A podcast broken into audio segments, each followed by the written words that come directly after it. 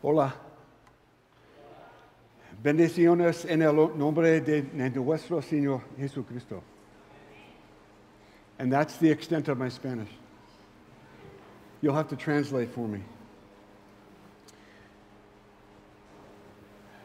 Debbie, uh, Debbie and I are happy to be here. I had the opportunity to uh, preach this sermon twice this morning, so my legs are weary, but your singing is uplifting. I appreciate that. Are you translating for me now? Yeah? Yeah, good.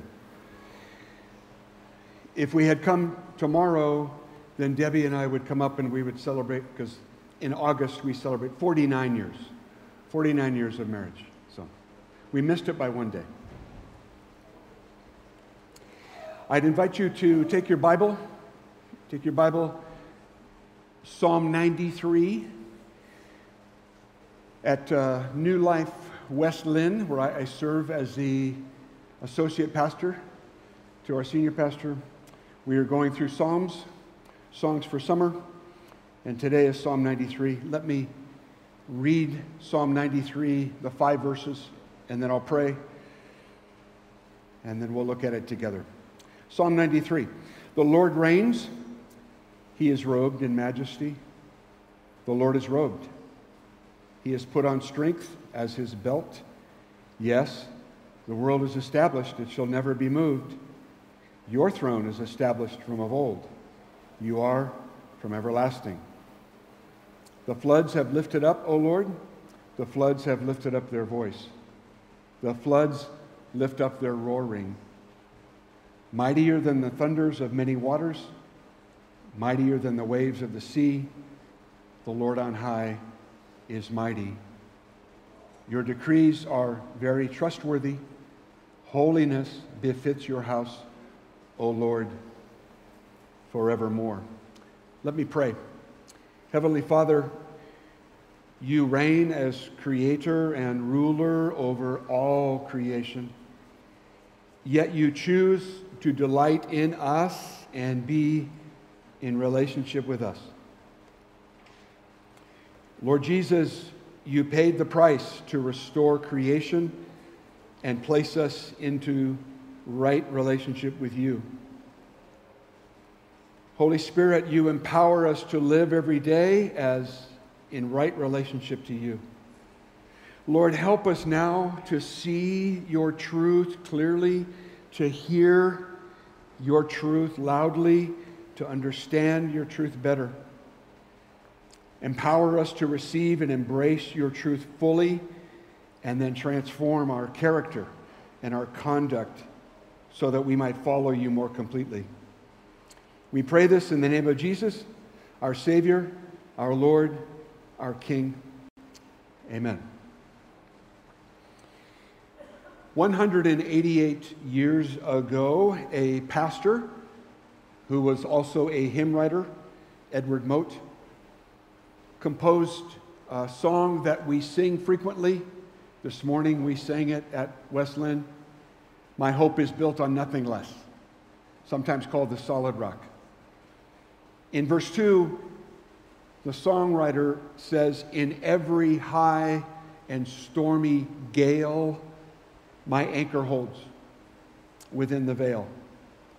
Because, verse 3, his oath, his covenant, his blood support me in the whelming flood. When all around my soul gives way, he then is all my hope and stay. Psalm 93, just five verses, revolve around verse 3, the center verse, because verse 3 tells us the reason we need a God who reigns. This is a song about our God who reigns, and we need a God who reigns. We need a God who rules. We need a God who controls because of verse 3. So let's look at verse 3 to begin with. We'll approach these five verses by looking at the middle verse, and then we'll look at the verses around it. In verse 3, the floods have lifted up, O Lord. The floods have lifted up their voice. The floods lift up their roaring. Do you hear the repetition? Floods, floods, floods, lifting. They're being lifted up. They're roaring. There's this building uh, crescendo of noise and chaos and tumult and destruction. And the psalmist is using repetition to get our attention. He wants us to pay attention to what's happening. By the way, can you relate to verse 3? Have you ever been in a storm of life where the floodwaters are rising around you? Yes? See? Yes. We all have. That's why this psalm is so practical. This psalm is not just theory, this psalm is practical. The terms uh, roaring, the floods lift up their roaring, the very strong word. It means crashing, dashing, pounding. If you've ever been to the ocean during a storm and waves crash against the rocks, that's what he's describing. Raging seas and pounding waves are often used in Scripture as symbols of the rise and the fall of the nations. I wonder when the floodwaters that surround you, the floodwaters of life, let's call it that, let's call it that when, the, when they begin to rise up around you, where is your focus? I'll include myself. Where is our focus? If you're like me, my initial focus is on the floodwaters I, and the threats. It's threatening. But what the psalmist is saying is he wants us to turn our attention from focusing on the problem, the need, he wants us to turn our attention towards God, towards God on his throne who is above us. In fact, David writes in Psalm 29, verse 10, the Lord sits enthroned over the flood. The Lord sits enthroned as king forever. This psalm is here to remind us of how to respond, what to do in the midst of the tumult, the troubles, the trials, the floods of life that we experience. Do you remember the story of Jesus in the boat on the Sea of Galilee with his disciples? Luke chapter 8 records it for us. What was Jesus doing in that boat when a storm rose up? He was taking a nap, he was sleeping, right? And the scripture says the disciples woke him and they cried out, Master, Master, we are perishing. It's almost as if they're also saying, And you're sleeping. How is that possible? Jesus awakens, and what does he do? He rebukes the wind and the raging waves, and what happened? They cease. It says there was a great calm. And then Jesus turns to his disciples and says, Where is your faith? And as I read that, as I hear that, I really think what Jesus is asking is, Who do you have your faith in? Who is the basis of your faith? When he's asking, Where is your faith? he's really pointing their attention toward him. Who is it that you have faith in? In fact, they marvel they marvel at what he had done, they marvel at what he said, and they say, Who then is this? He commands even winds and water, and they obey him. Of course they do, because Jesus, as God, he sits enthroned above the floods. Well, you know what a magnifying glass is. When you take a, a magnifying glass and you can hold it up to something to see the detail, sometimes you might hold it up to a flower or maybe as you get older like me, you, you hold it up to, to the Bible so that you can see it better. What a, a magnifying glass does is it amplifies, it magnifies things, showing us greater detail. Uh, we, we begin to grasp just the, the detail that God has all around us.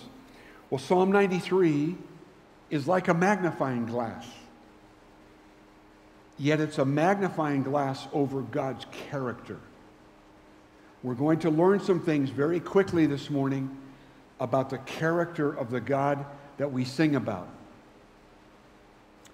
While we were singing, Debbie leaned over to me and she says, We're singing about the majesty of God. You know, she knows enough Spanish to know that.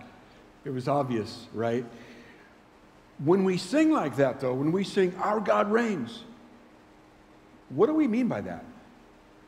Who exactly or what exactly are we referring to? And why would we do that?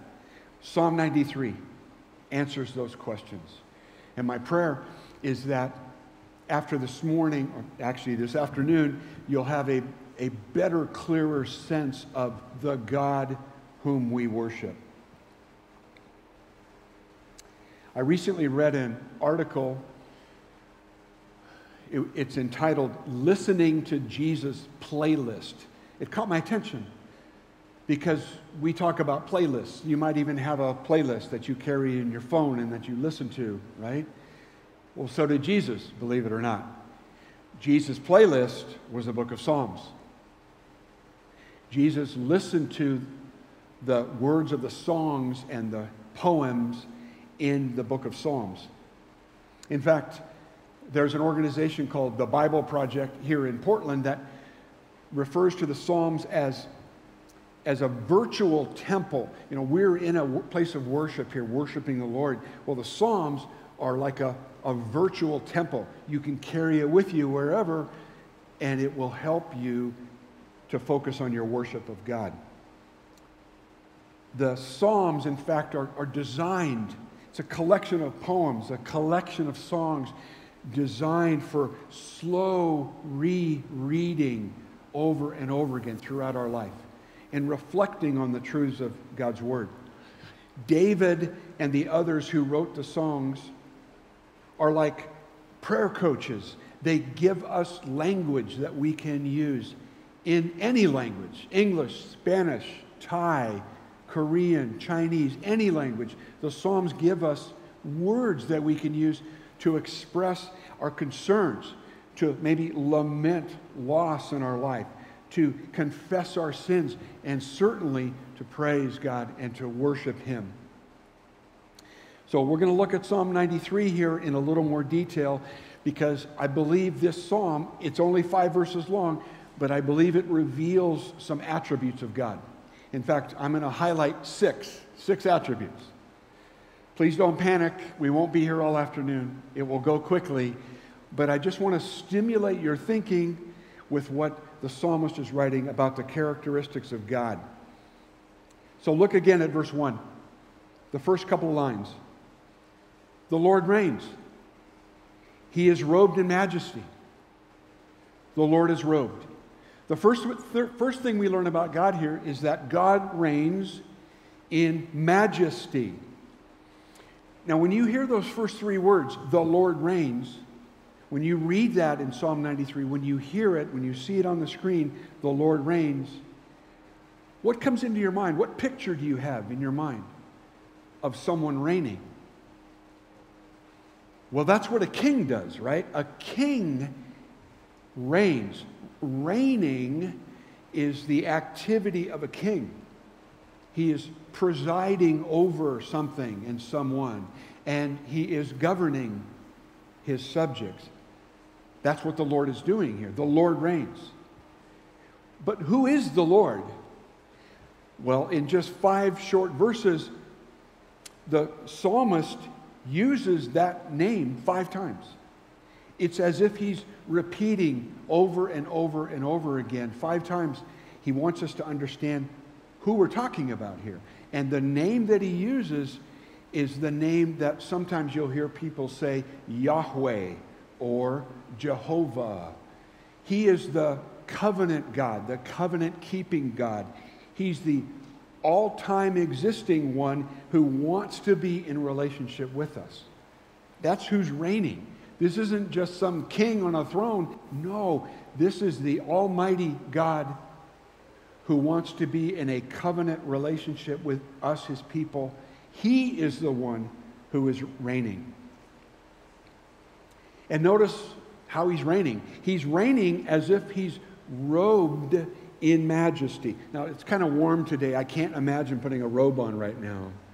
But that's what the psalmist is saying. He is enveloped, he is clothed, he is wrapped around with majesty.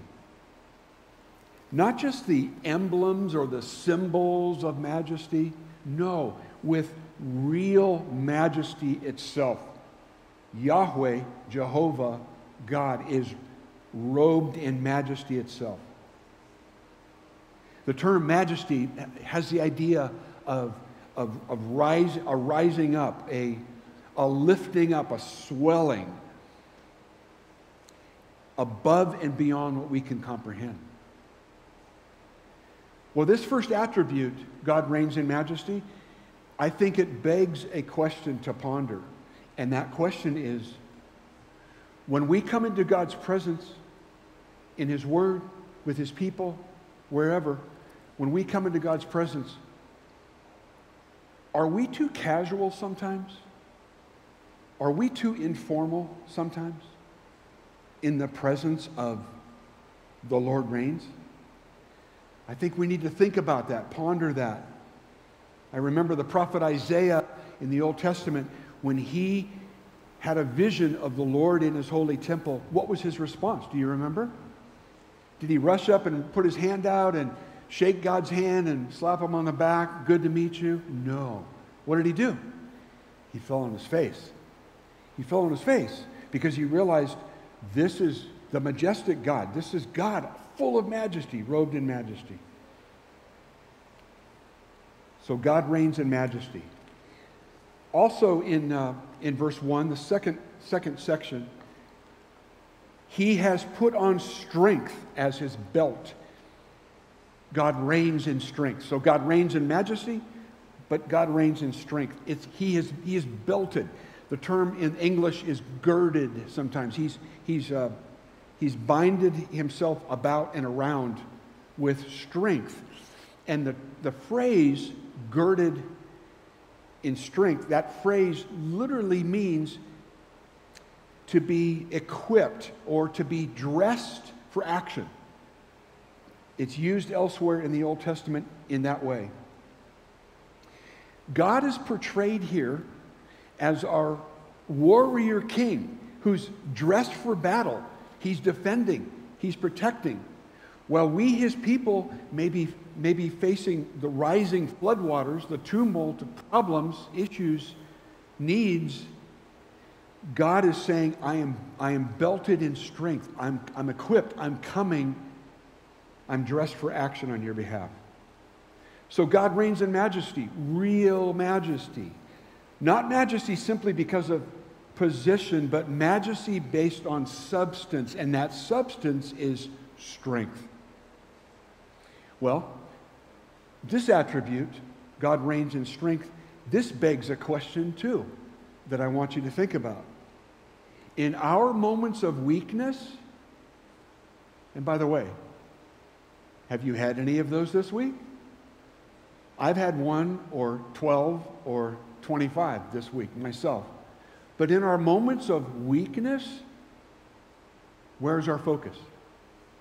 The psalmist is saying, don't focus on your weakness. Instead, focus on God's strength. Why? Because he's dressed for action to come to our aid, to serve on our behalf. Isn't that a great promise? That's a wonderful promise. I had a few people in West Linn this morning say amen to that, so feel free. If you want to say amen, feel free. You can translate that with, with, a, with a, some enthusiasm, brother. the third thing God reigns in majesty, God reigns in strength. The third thing we find at the end of verse 1 and into verse 2 is God reigns forever. God reigns eternally. Look at the text with me. Yes, the, the world is established, it shall never be moved. Your throne is established from of old. You are from everlasting. It's almost as if the psalmist is saying, Look, look, just look around. The world is fixed, the world's established, right? There are natural laws that keep things in place. But God's throne extends beyond that, right?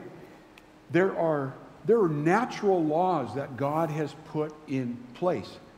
Things like uh, I woke up this morning while it was still dark and the sun came up. Well, that told me that the earth was still moving, was still rotating. That's a natural law. We have an apple tree in our backyard, which is soon to come down. It's not producing a lot, but the, the, the few apples that it does produce, they fall to the ground. That's a natural law. If you have an apple tree that apples, when they fall off, they go up, I want to know, all right? That would be very different. There are natural laws. Whether the world acknowledges the reality of that or not doesn't matter. Those things are in place. God has fixed those things. But, but God is bigger and better than that because He is eternal in essence. He existed before time as it was created um, and before the created world in which we live. So, no matter what happens here on this globe on which we live, God's throne is secure, it's safe forever, unaffected by what happens. Does that make sense? See, that's something that we need to be reminded of so that we can uh, uh, respond more appropriately to the problems in our lives. God reigns forever. He's, he's reigned from eternity past to eternity future. And frankly, I can't get my head totally around that except to say God has reigned, God does reign, and God will reign. It's eternal. So God reigns forever. There's no power, human or otherwise, which can threaten the Lord's sovereignty, his reign, his rule over the world. As I mentioned, Debbie and I have been, been married for 49 years, and we have three children and eight grandchildren.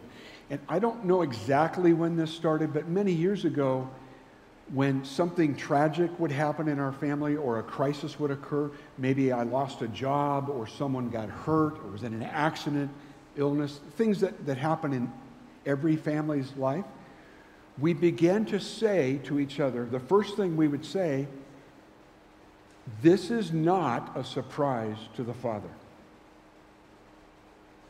That's a healthy reminder because again, my natural tendency is I want to fix things as quickly as possible. I want to take care of things and get things back to where they're normal as quickly as possible. But it's a good reminder to say, you know, before you start fixing things, Tim, remember God, as if God is saying, this is not a surprise to me. Because God reigns forever. He's on his throne still even when it looks like we're about to go under the floodwaters of life, none of this is a surprise to the Father. Let's move to verse 4. In verse 4, it reads, Mightier than the thunders of many waters, mightier than the waves of the sea, the Lord on high is mighty. Do you see that again? God is mightier. God is more powerful. That's the fourth attribute. God, God's reign, God reigns with power. That term uh, mighty, again, is, is very similar to the one we talked about earlier. It, it means something extremely wide, large. Eh, nos habla de algo grande, algo poder, eh, que, que es más grande de lo que podemos entender, de lo que podemos saber. Sí, uno, dos. Sí. Dice que Dios está, um, nos muestra esta parte uh, cuando nos dice que eh, llega, um, eh, es, el poder de Dios llega ahí donde caen las aguas o las tormentas, que Él está listo para actuar. Él es más poderoso que todo eso. Él es más poderoso que, que nuestro problema actual o nuestro problema, uh, nuestra marea o nuestra inundación, póngale cualquier palabra que quiera. Eso es lo que el salmista nos está diciendo aquí. Y es lo que necesitamos entender cuando miramos eso y que cuando vemos las circunstancias y tenemos temor de eso, si nos enfocamos en ella, entonces nosotros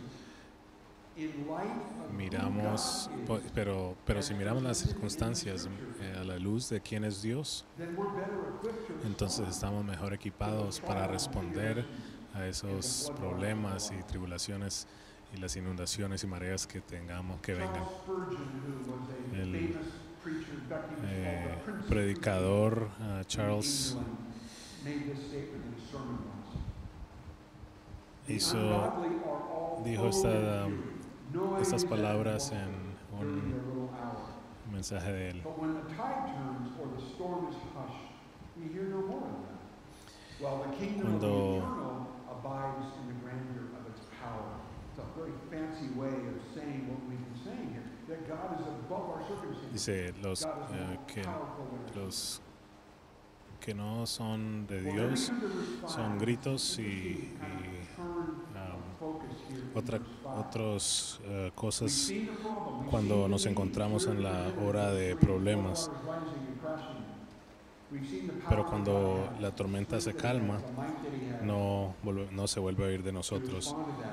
Mientras que el reino de Dios es eternal Based on two y para things that we siempre. find in verse five. Here's the, here's the next one. God's reign is trustworthy. Look at verse Mira five. la, the el beginning. siguiente, Your decrees are el very siguiente verso, el verso This speaks 5 dice, tus testimonios son muy firmes, la santidad conviene, conviene a tu casa, oh Jehová, por los siglos y para siempre.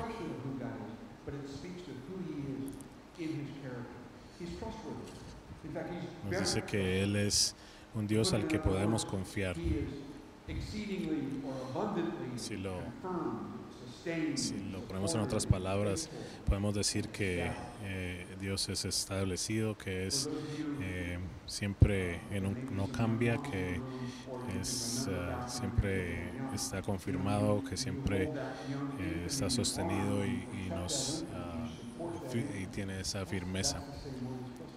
Esa es la palabra que la palabra que está escribiendo es como una madre que está cargando a su bebé que lo tiene en sus brazos firmemente o un padre que está cargando a su bebé firmemente. Esa es la manera que está diciendo es eh, eh, confiable que lo va a sostener, que lo va a mantener. Eh, el apóstol Pablo dice que los profetas y otras personas y maestros vienen y pasan y cambian, pero Dios no, Dios es igual. Eh, nuestro adversario, Satanás, también ha estado atacando la palabra de Dios desde aquel momento en que le mintió a Eva en Génesis 3. Pero la palabra de Dios todavía sigue igual, no cambia, está establecida.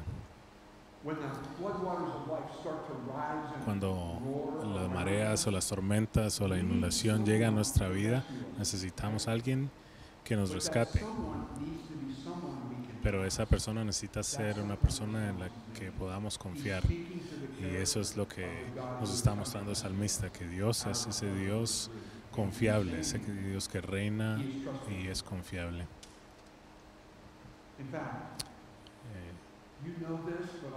Le, le vamos a decir esto, usted lo sabe, pero se lo digo. Su palabra, la palabra de Dios, es, es el, el único um, el único libro que es totalmente confiable. Si usted mira las noticias en el televisor o en su teléfono o en las, eh, cualquier en el internet, usted está oyendo miles de voces, miles de cosas, pero usted puede eh, y, y ninguna de ellas se pueden confiar. Pero esta palabra de Dios sí es confiable.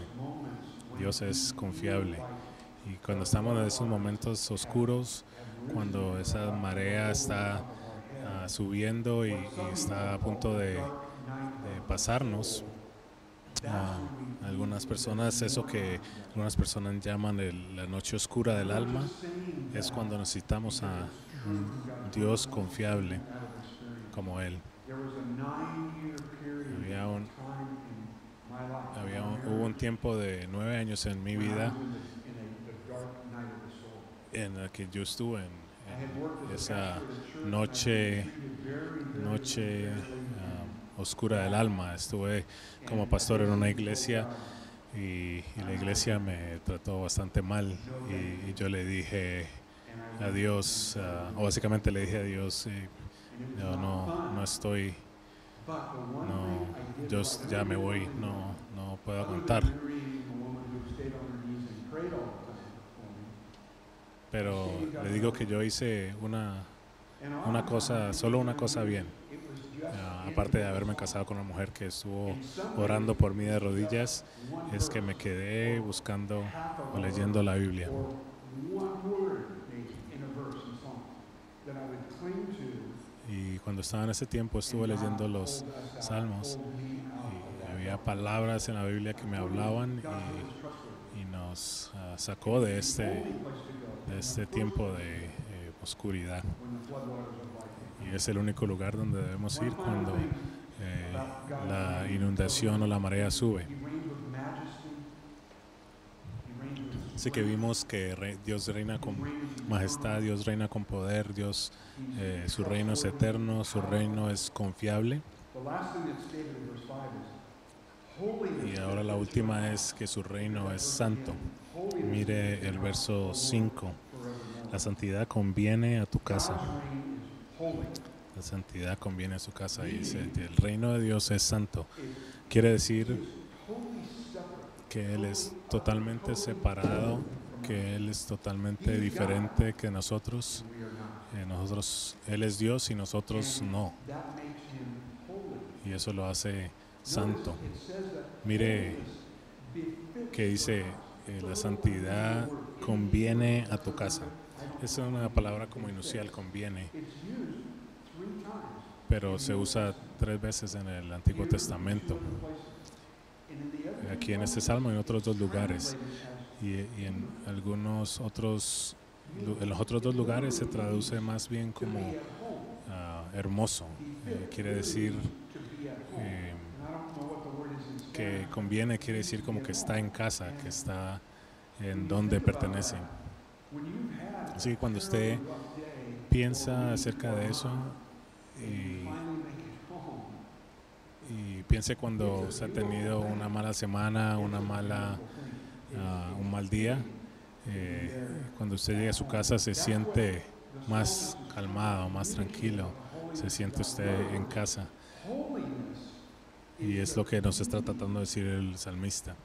En otras palabras, el salmista está diciendo que la santidad es la hermosura de Dios, del carácter de Dios. Eh, dice que la santidad está en casa en Dios y es algo que siempre será verdad. Déjeme dejarlo con algunos con algunas cosas para que se lleve y piense. La palabra el Señor reina. A él pertenecen el reino, el poder y la gloria por siempre. Eso es lo que estábamos cantando. Él ha dado su testimonio a su gente y son verdaderos y confiables. Y Él ha escogido eh, estar con nosotros a través de la persona de Cristo. Y de esa manera está transformando su gente, su casa y eh, para su santidad o a través de su santidad. Nos está transformando a través de su santidad.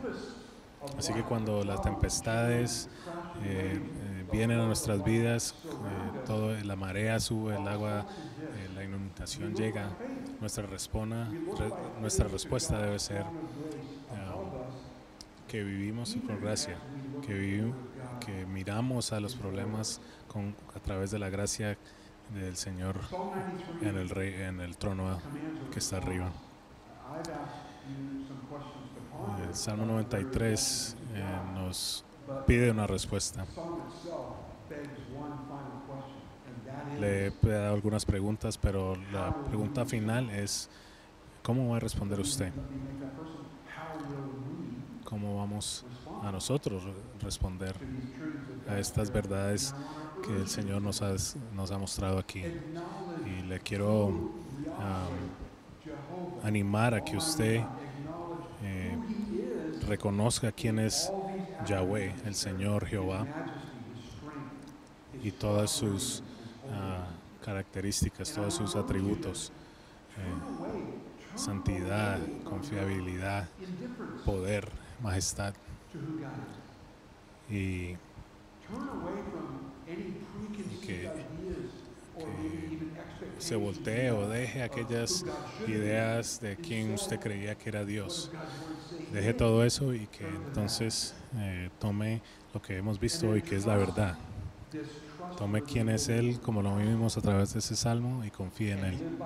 Y viva y en fe a su carácter que Él nos ha mostrado hoy. En, 1855, eh, eh, una señora Katrina von Siegel nos escribió otra canción. Eh, en el verso 2 dice que está quieto mi alma, tu Dios tomará la responsabilidad de guiar tu futuro, así como ha guiado el pasado. Tu esperanza, tu confianza no necesita ser movida.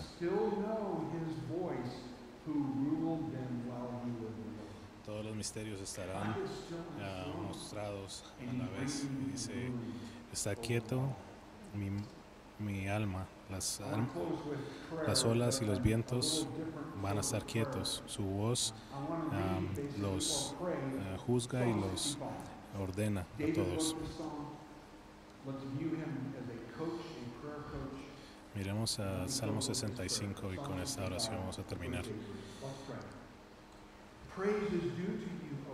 Señor,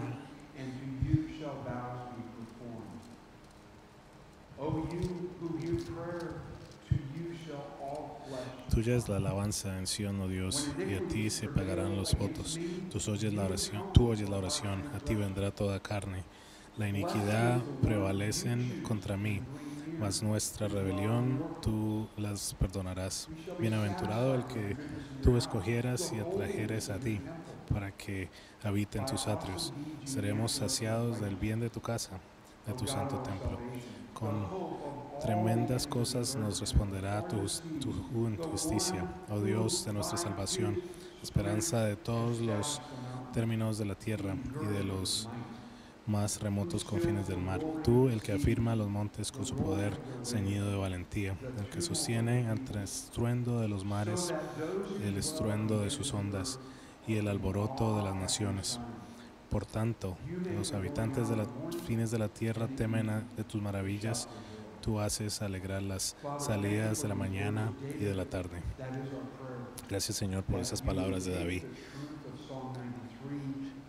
que has tomado las palabras del Salmo 93 y nos permites ah, mirar esto, entender esto Señor.